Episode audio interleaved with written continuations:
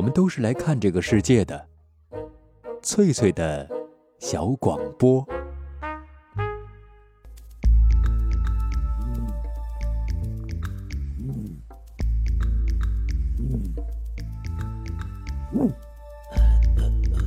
寻访华夏文明，感受自然美景，探索过去的足迹，畅想未来的星空。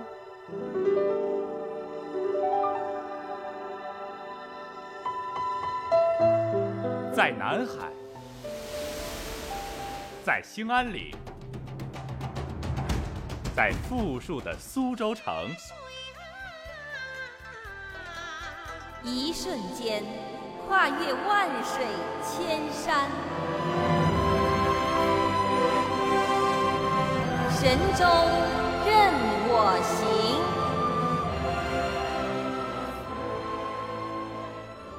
手机旁的各位听众朋友，这里是海峡之声广播电台，欢迎准时收听旅游节目《神州任我行》，我是主持人冯翠，很高兴和您再次相会在美好的电波当中。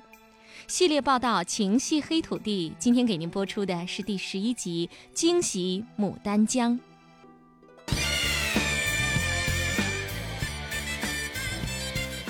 大森林、大湿地、大湖泊、大草原。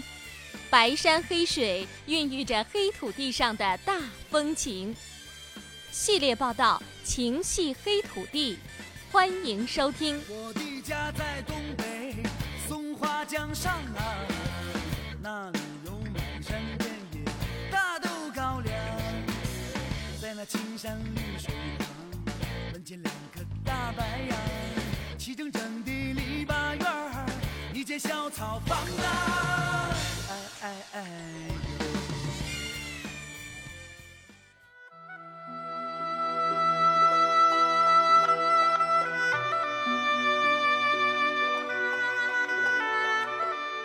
身旁的各位听众朋友，告别林都伊春，我们接下来的行程要在黑龙江省的牡丹江市展开。牡丹江地处黑龙江东南部，是一个年轻的城市。原来这里是一片人烟稀少的黄花甸子。一九零三年修筑中东铁路时，沙俄在这里设立了火车站。由于位于牡丹江畔，于是取名牡丹江。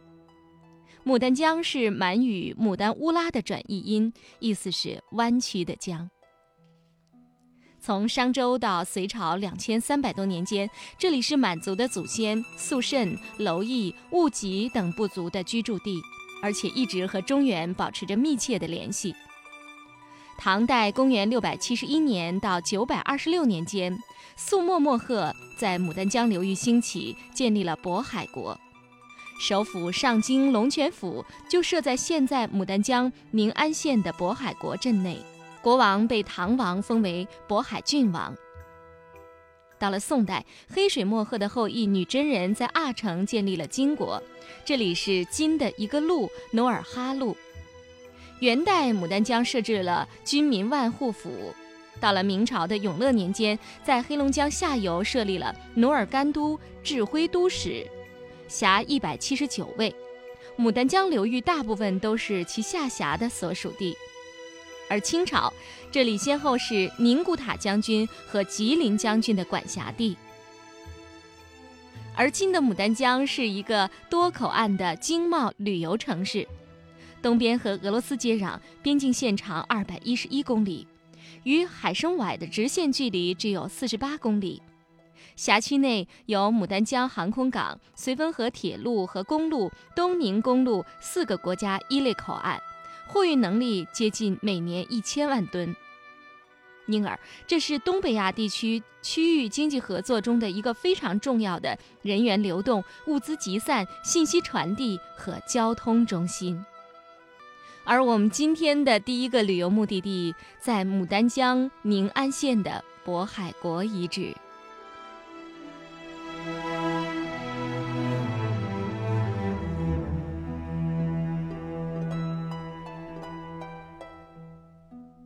渤海国。是我国唐朝时期由孟河族建立的地方性民族政权。我们在这里所说的孟河族是现今满族的先祖。渤海国是以孟河族为主体，由苏蒙孟河族首领大作荣建立的地方民族政权，建立于公元六百九十八年。建立时期并没有得到唐朝认可，自立为镇国王。七百一十三年受唐朝册封，改国号为渤海国，与唐朝确立藩属关系。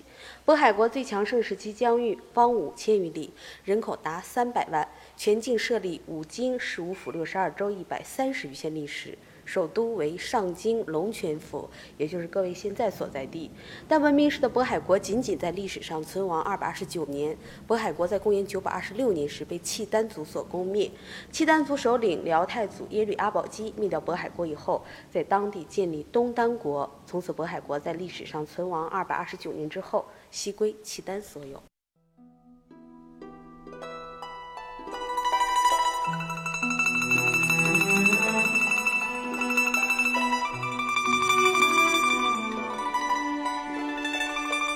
收音旁的各位听众朋友，刚才我们一起听到了一个神秘国度的名字啊，渤海国，曾经建都于牡丹江宁安市的渤海镇境内。这里规模宏大的中世纪都城遗址，在清朝时就被流放到这儿的中原汉人发现了。据当时一位叫张奔的留人曾经记载，从道中远望上京故城，其上常有云气变幻，如楼台宫阙状。稍近之，郁郁葱葱，又如烟并庐舍，万家屯聚。可见当时古都遗址的残存建筑还是有一定规模的。从远处一看，仍有王家宫阙的气象。直到二十世纪末、二十一世纪初，经史学家、考古学界的多方考证，才得知这座大城的遗址原来就是唐代渤海国都城的所在地。而且它是当今国内外保存最完好的中世纪都城遗址，而这座古都就叫上京龙泉府。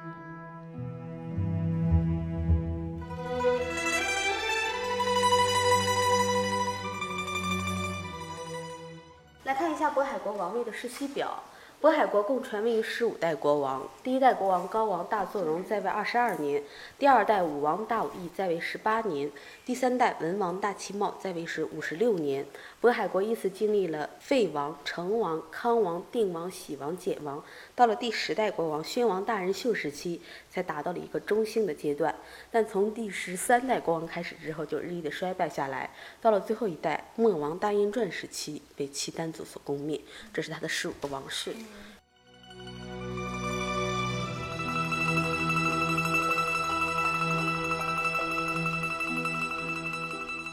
从牡丹江市驱车前往渤海国都城遗址时，我们满心期待，因为一想着要和千年以前的东北大都会相会了，难免是很激动的。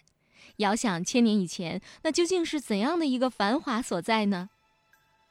穿过阡陌纵横的田野和白杨林，我们不知不觉中就来到了渤海国的皇城腹地。从宫殿的基址、石柱、城墙的基础，还能够想象它当年的样子。据说这座城市是仿照唐代的都城长安的规模来修建的。那么在博物馆中，我们听到了关于这个神秘国度的兴衰沉浮。渤海国是由女真先祖肃莫部建立的，原先呢它是臣服于高句丽，在高句丽灭亡以后，合并了啊他们的政权，建立于公元六百九十八年。国王大作荣在七百一十三年时接受唐的封号，改称渤海国。当时建都于敖东城，也就是今天的吉林省的敦化市。在七百五十五年的时候，迁都到了上京龙泉府，使得这一带成为当时东北地区的大都会。渤海国的都城在现今的牡丹江宁安停留了二十九年，后来又迁往东京龙源府，在今天吉林省珲春市附近。关于渤海国史料上的记载是非常少的，我们现今对它的了解大多是源于对遗址的发掘，所以也有一些历史学家把它叫做迷踪王国。看一下这件文物，称崔新井碑。崔新井碑是历史上唯一的一个能够证明当时渤海国与唐朝藩属关系的见证碑。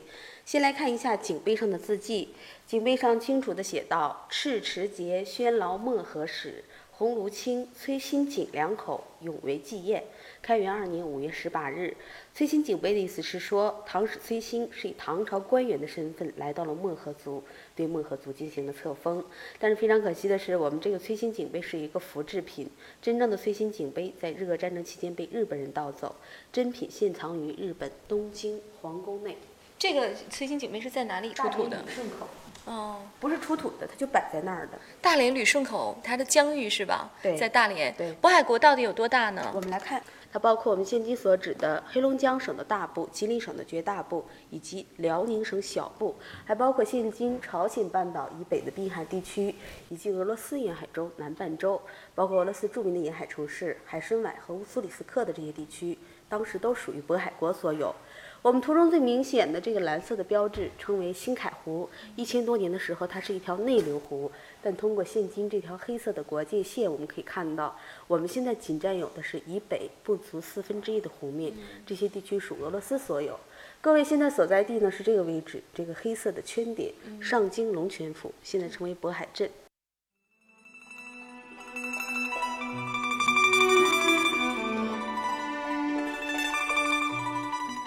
渤海国的兴盛时期，哈，可以说是从第三代王大清茂王继位以后，因为经过了两代的开拓，那个时候人心思定，向往内地。大清茂顺应时势，就派遣了使者去唐代的这个唐国哈去朝拜哈，那请写《汉书》《三国志》《晋书》《唐礼》等汉文化典籍。当时的唐玄宗非常赞许。大清茂从这些典籍中汲取了治国之道，用儒家思想来管理渤海国和教育民众，于是中原习俗深深地浸润着渤海社会的许多方面。在引入汉文化典籍的同时，大清茂他还效仿了唐制，以上京龙泉府为中心设立五京：上京龙泉府、中京显德府、东京龙源府、西京鸭绿府。南京南海府，建立了州府县的这样的一个建制。由于渤海国不断的学习，掌握中原发达的文化和生产技术，所以上京龙泉府啊曾经是很繁华。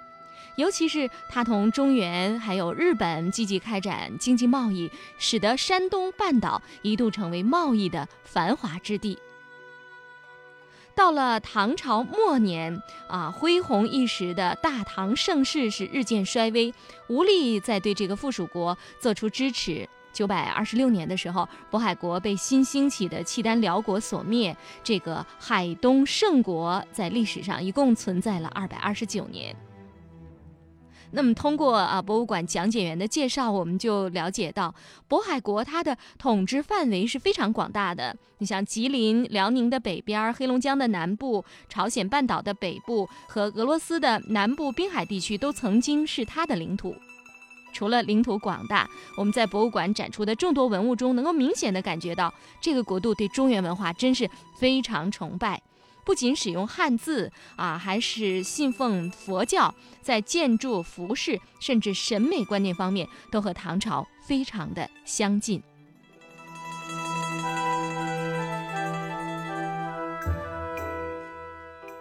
下面的这些文物都是从当地出土的，你看这个是我们这里出土的对，盖房子用的瓦片，这个是铺在地下的花纹方砖，还有这是文字瓦，莲花瓦当是佛教寺院中的建筑。这次展出的呢，主要是从当地出土的一些铁器，这是护书，所谓流水不腐，护书不蠹，这是门轴儿。我们这边还有铁锁、铁刀，这是铜勺，还有铁划，过去是耕地所用的。这边呢是陶罐儿。这些陶罐儿都是烧制而成的，用来装一些水、装一些米，人们生产生活的用具。就是渤海国，它是一个农耕社会吗？嗯，它跟唐朝是一样的，不能说是农耕的社会，它的政治、经济、手工业都很发达的。嗯哎，这边呢主要是一些佛教用品，在前面这些是烧制而成的陶佛，后面这些呢是唐朝时期盛行的鎏金式的铜佛像。他们有自己的文字吗？汉字吗？嗯，刚才那个文字瓦，它的顶上刻的就是汉字。那它我们这侧展出的呢，主要是跟佛教有关的，包括佛骨舍利子。在我们当地，分别在1975年和1997年，一共出土了24颗舍利子。舍利子是佛家最高境界的象征，它指的是僧人在圆寂之后，把他的尸身火化，人们从他的骨灰里发现了这些白色不规则状的结晶物。这些物质呢，在夜间是发白光，放在水中是发七色之光，是击之不碎的。佛经称圣物舍利，俗称为舍利罗。当时的舍利子并不是说一颗一颗出土的，而是有很多重盒子来包裹着这些舍利子，我们把它叫做舍利函。它呢是大盒子套着小盒子，一层一层的。再一层呢是石头的，在石头里面套着是铜的舍利铜函，然后是舍利鎏金铜函、舍利银函、舍利金函。金函里面有一个琉璃瓶，琉璃瓶里面装的就是十九颗舍利子。这个就是在哪里出土的呀？这是我们在当地，嗯，哎，这个是由火山岩做成的莲花座儿，一千多年的时候，它的上面是一个完整的佛像。来看一下我们这些画像，我们这些画像是一九八零年在吉林省的合龙市出土的，是渤海国时期一位公主墓葬中的墓壁画。原物是画在墙壁上的。我们临摹的这十个人物都是公主生前侍女的形象。这位呢手里拿着包裹，外出时的侍从。这位腰背弓箭，手拿铁抓，是公主外出时侍卫的形象。这位女子手里拿的呢，也只有一个铁抓，是公主生前的门卫形象。嗯，这个手里拿的是一件乐器，是公主生前乐师的形象。还有这个手里拿的是圆的，是一个铜镜，它是伺候公主梳妆打扮的一个内侍的形象。这些女子的形态我们可以看到都是非常丰腴的，非常胖。因为渤海国是建于唐朝时期，唐朝时期的女子是以胖为美的，她们的生活习俗和唐朝也是一样的，都是以胖为美。而且她们的装束，我们可以看到穿的也都是唐朝时期的彩色长袍，没有穿自己民族特色的服装了。所以说，渤海国虽然是由孟和族建立的地方民族政权，但是它的经济文化呢，还有生活习俗都是仿照唐朝。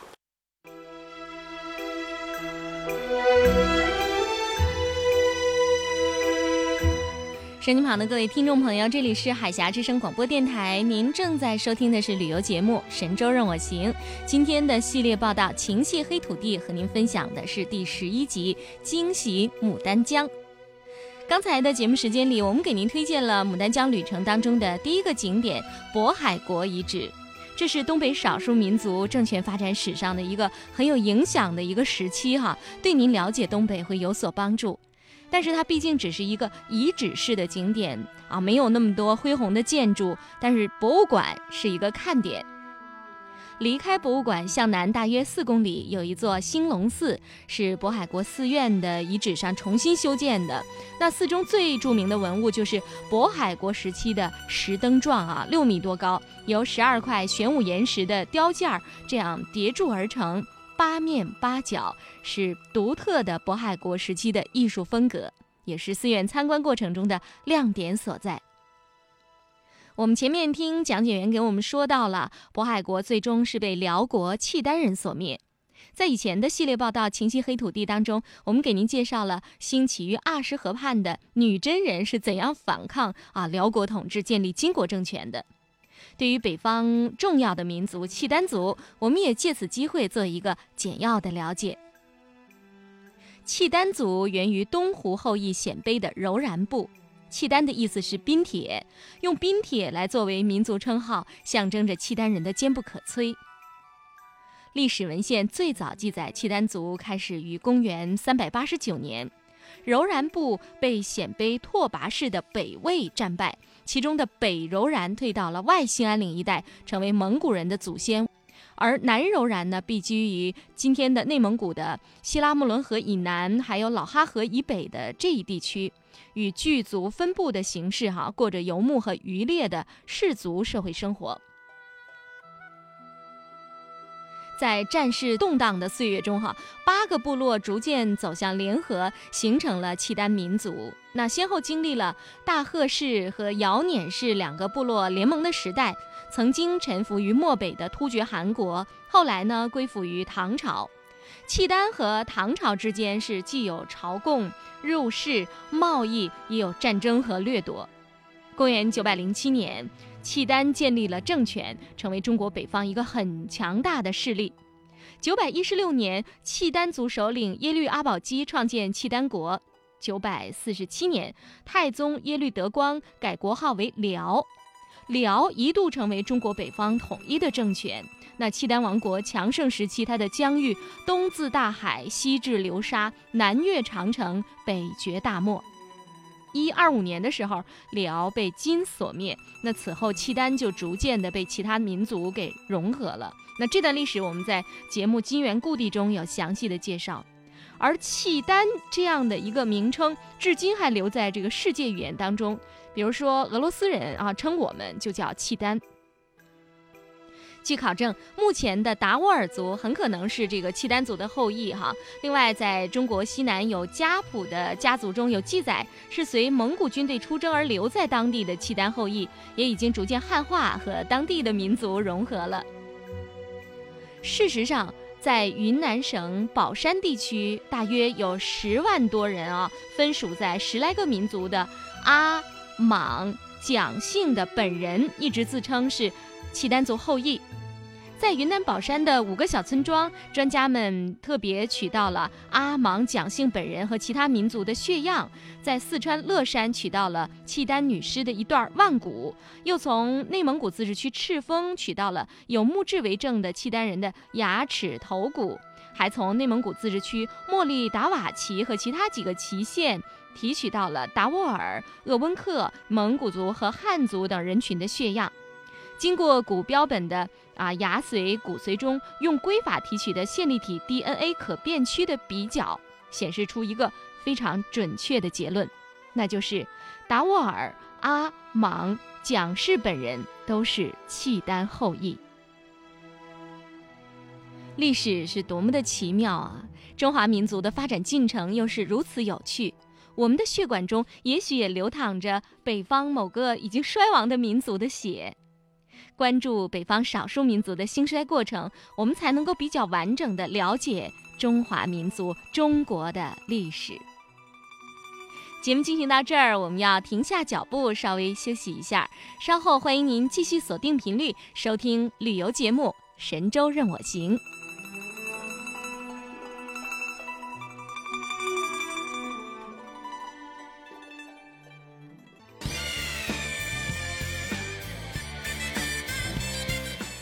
森林、大湿地、大湖泊、大草原，白山黑水孕育着黑土地上的大风情。系列报道《情系黑土地》正在播出。我的家在东北松花江上啊，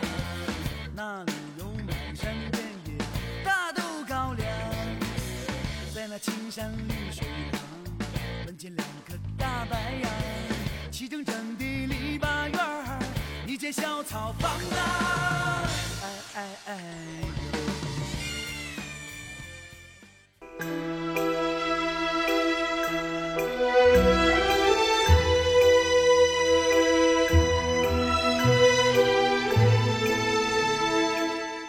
手机旁的各位听众朋友，这里是海峡之声广播电台，欢迎您继续锁定频率收听今天的系列报道《情系黑土地》的第十一集《惊喜牡丹江》。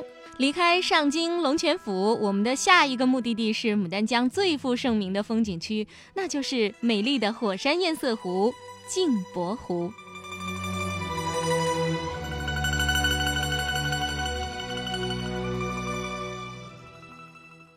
咱们现在所处的位置就是镜泊湖的湖心岛。镜泊湖上游是从吉林长白山过来的，然后下游吧一直通到牡丹江的牡丹江河。这是一个高山尾堰湖，是世界上第二高的，第一高的高山尾堰湖吧在那个瑞士。镜泊湖的全长是四十五公里，所以叫百里镜泊。然后平均水深是四十五米深，最深处吧是七十五米深。它是由于那个火山喷发过后，把原来牡丹江的古河道给截流了，形成的一个天然那个高山尾堰湖。其实这个地方应该说是邓小平到这儿推荐的金木湖。邓小平到这儿说那个“塞北江南，百里镜泊，就这么一下镜泊湖给推出来的。它这个镜泊湖，它属于高山堰塞湖，它的海拔有多少啊？海拔是三百五十米，是夏天这湖里能游泳吗？有游的，但是咱们一般是不让游客游，因为它这个水面水下面嘛非常复杂，呃，有容易发生意外。但是也有游的，但是它码头有个天然浴场，而这上面有一个国际俱乐部，它有个室内游泳馆，嗯，这湖水都非常清凉的，那个是一样的效果。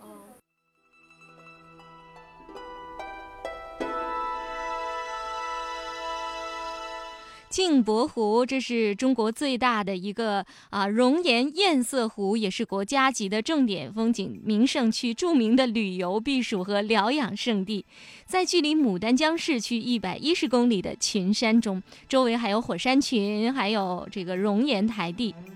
那我们可以用啊带有这个地质学特色的语言来形容一下镜泊湖，它是新生代第三纪中期所形成的断线谷地，到了第四纪晚期，也就是大约一万年前，湖盆的北边发生了断裂，断块陷落的部分就奠定了今天我们看到的镜泊湖湖盆的基础。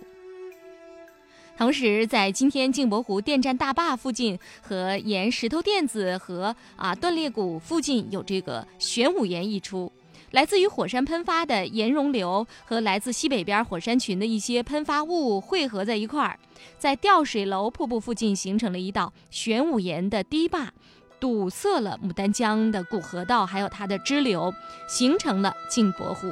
那这样形成的湖泊就被称为岩溶。堰塞湖，镜泊湖啊，它是一个很狭长的一个湖泊，南北长呢有四十五公里，但是最宽的地方啊只有六公里，最深的地方有六十米，是一个样子蛮奇异的湖泊。唐代的时候，这个湖泊叫呼韩海，明清时叫碧尔腾湖，意思就是平如镜面的湖，和现在我们所说的镜泊湖，它的含义是一样的。那很多来镜泊湖的游客都被这里非常天然的景致深深的吸引。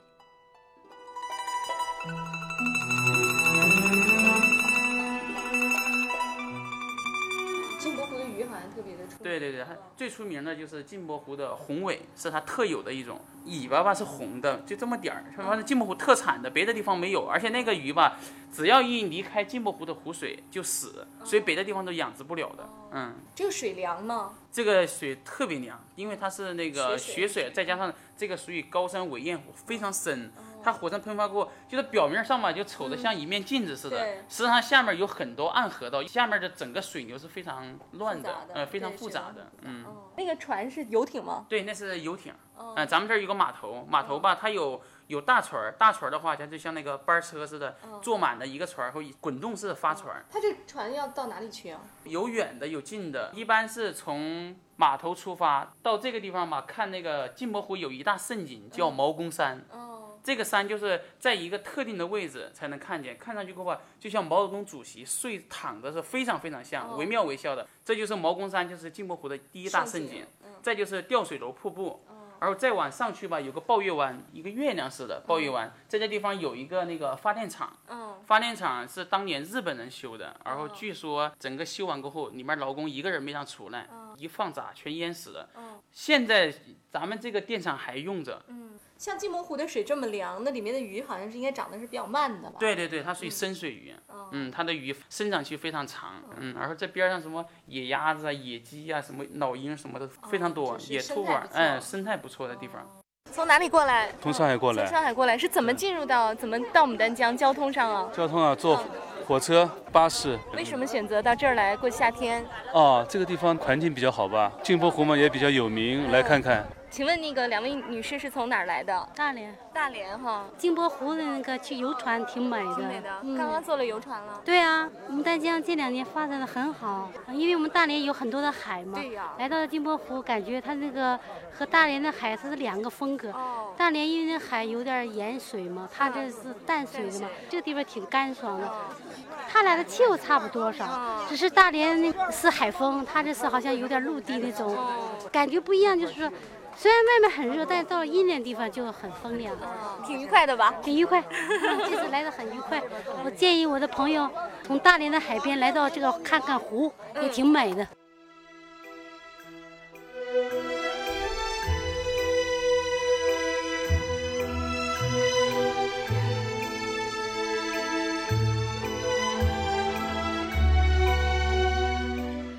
手机旁的各位听众朋友，我们刚才哈听这个常住在镜泊湖的一位男生哈，他叫小张，给我们介绍了这个镜泊湖。他说镜泊湖是出产没有污染的湖鱼，那我们到湖上游玩，可以品尝一下当地非常出名的全鱼宴。这个全鱼宴啊，是以镜泊湖的湖鱼为主料，及焖、炸、烤、煮、炖、腌、煨、生杀等多种手段做成的美味佳肴，堪称一绝。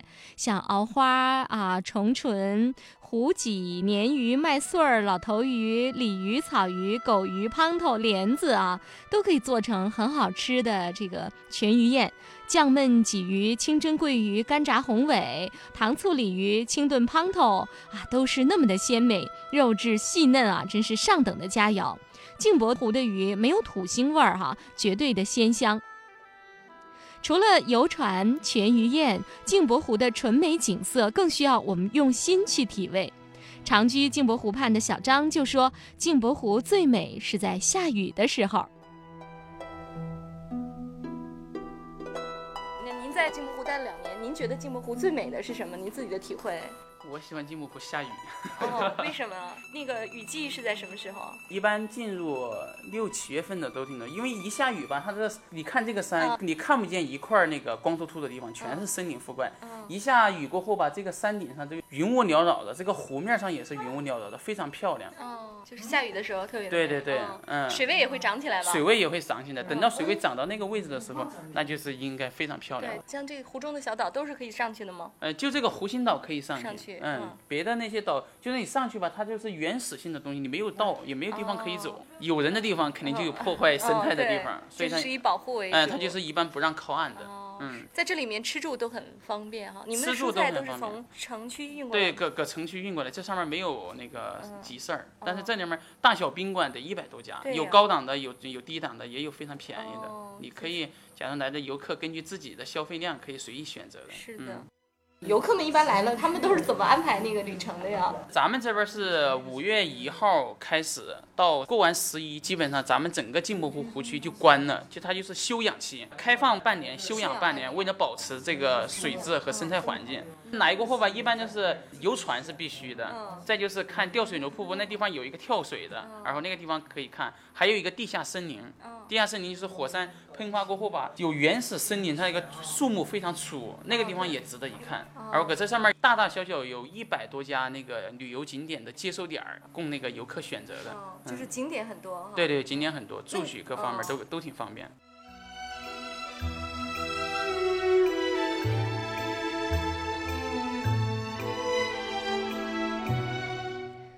这个湖泊它是以天然无事的自然之美而著称的，那有很多的景点哈，比如说吊水楼瀑布，还有奇丽壮观的地下森林、珍珠门、道士山、大孤山、小孤山、白石喇子、城墙喇子等等哈，它们都共同构成了镜泊湖的湖光山色。镜泊湖的湖水从岩溶堤坝上跌下来，形成了二十五米高、四十米宽的一个大瀑布。许多游客都对这个吊水楼瀑布情有独钟。在吊水楼瀑布，我们意外地赶上了一场悬崖跳水的表演。从悬崖上一跃而下的是一位叫狄焕然的五十岁的男子。倒计时开始，十、九、八、七、六、五。四、三、二、一，跳！从刚才的这个啊，众人看到他跃入水中的啊那个叫好声哈，我们就能知道，从将近三十米啊，二十五米高的这个悬崖上一跃而下，进入啊潭中是很惊险的。水深是一方面，还有就是高度，还有就是下面呢会有一些乱石哈，要避开这些乱石，准确的落入潭水里。而这位已经五十岁的表演者啊，已经有二十几年的跳水经验了。我以为跳得这么好，他是一位专业的跳水运动员吧？上。上前一问才知道，老迪是一个普普通通的跳水爱好者，一切都是源于二十年前的一次渴望和尝试。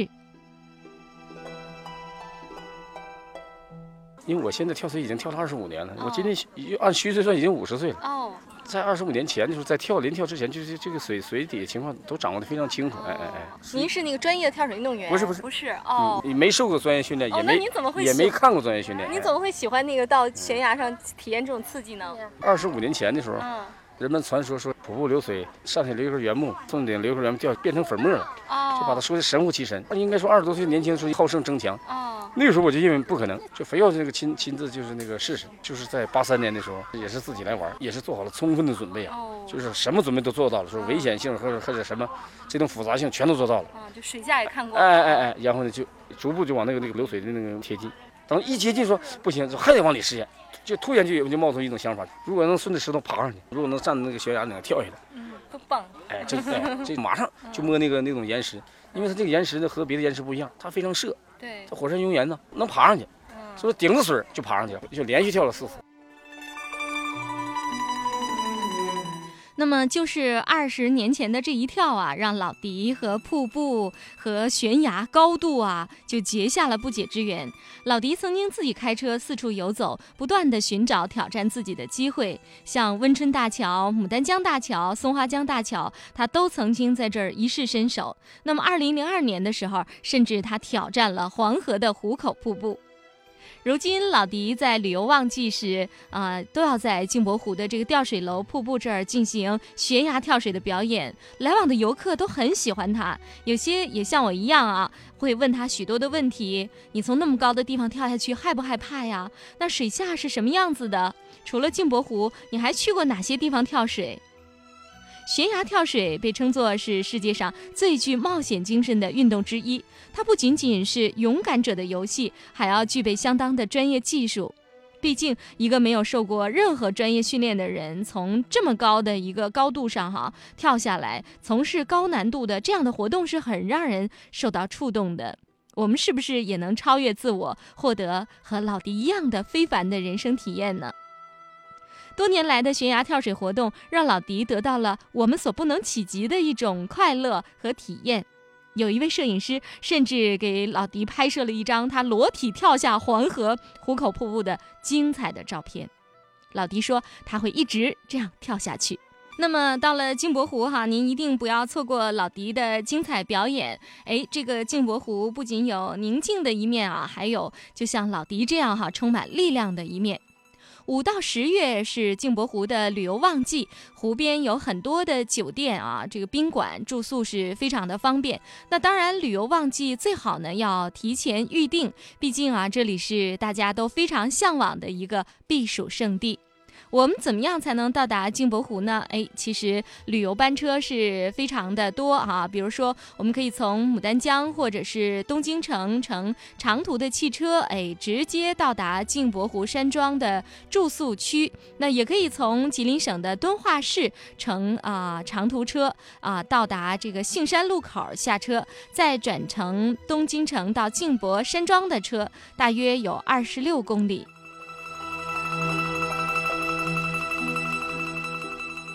在今天的节目时间里，给您介绍的就是牡丹江的两个很好玩的地方，一个是渤海国遗址，一个是著名的镜泊湖。系列报道《情系黑土地》的第十一集《惊喜牡丹江》，我们就和您分享到这儿。我是冯翠，祝您旅途愉快，一路平安。我们下次节目时间再会。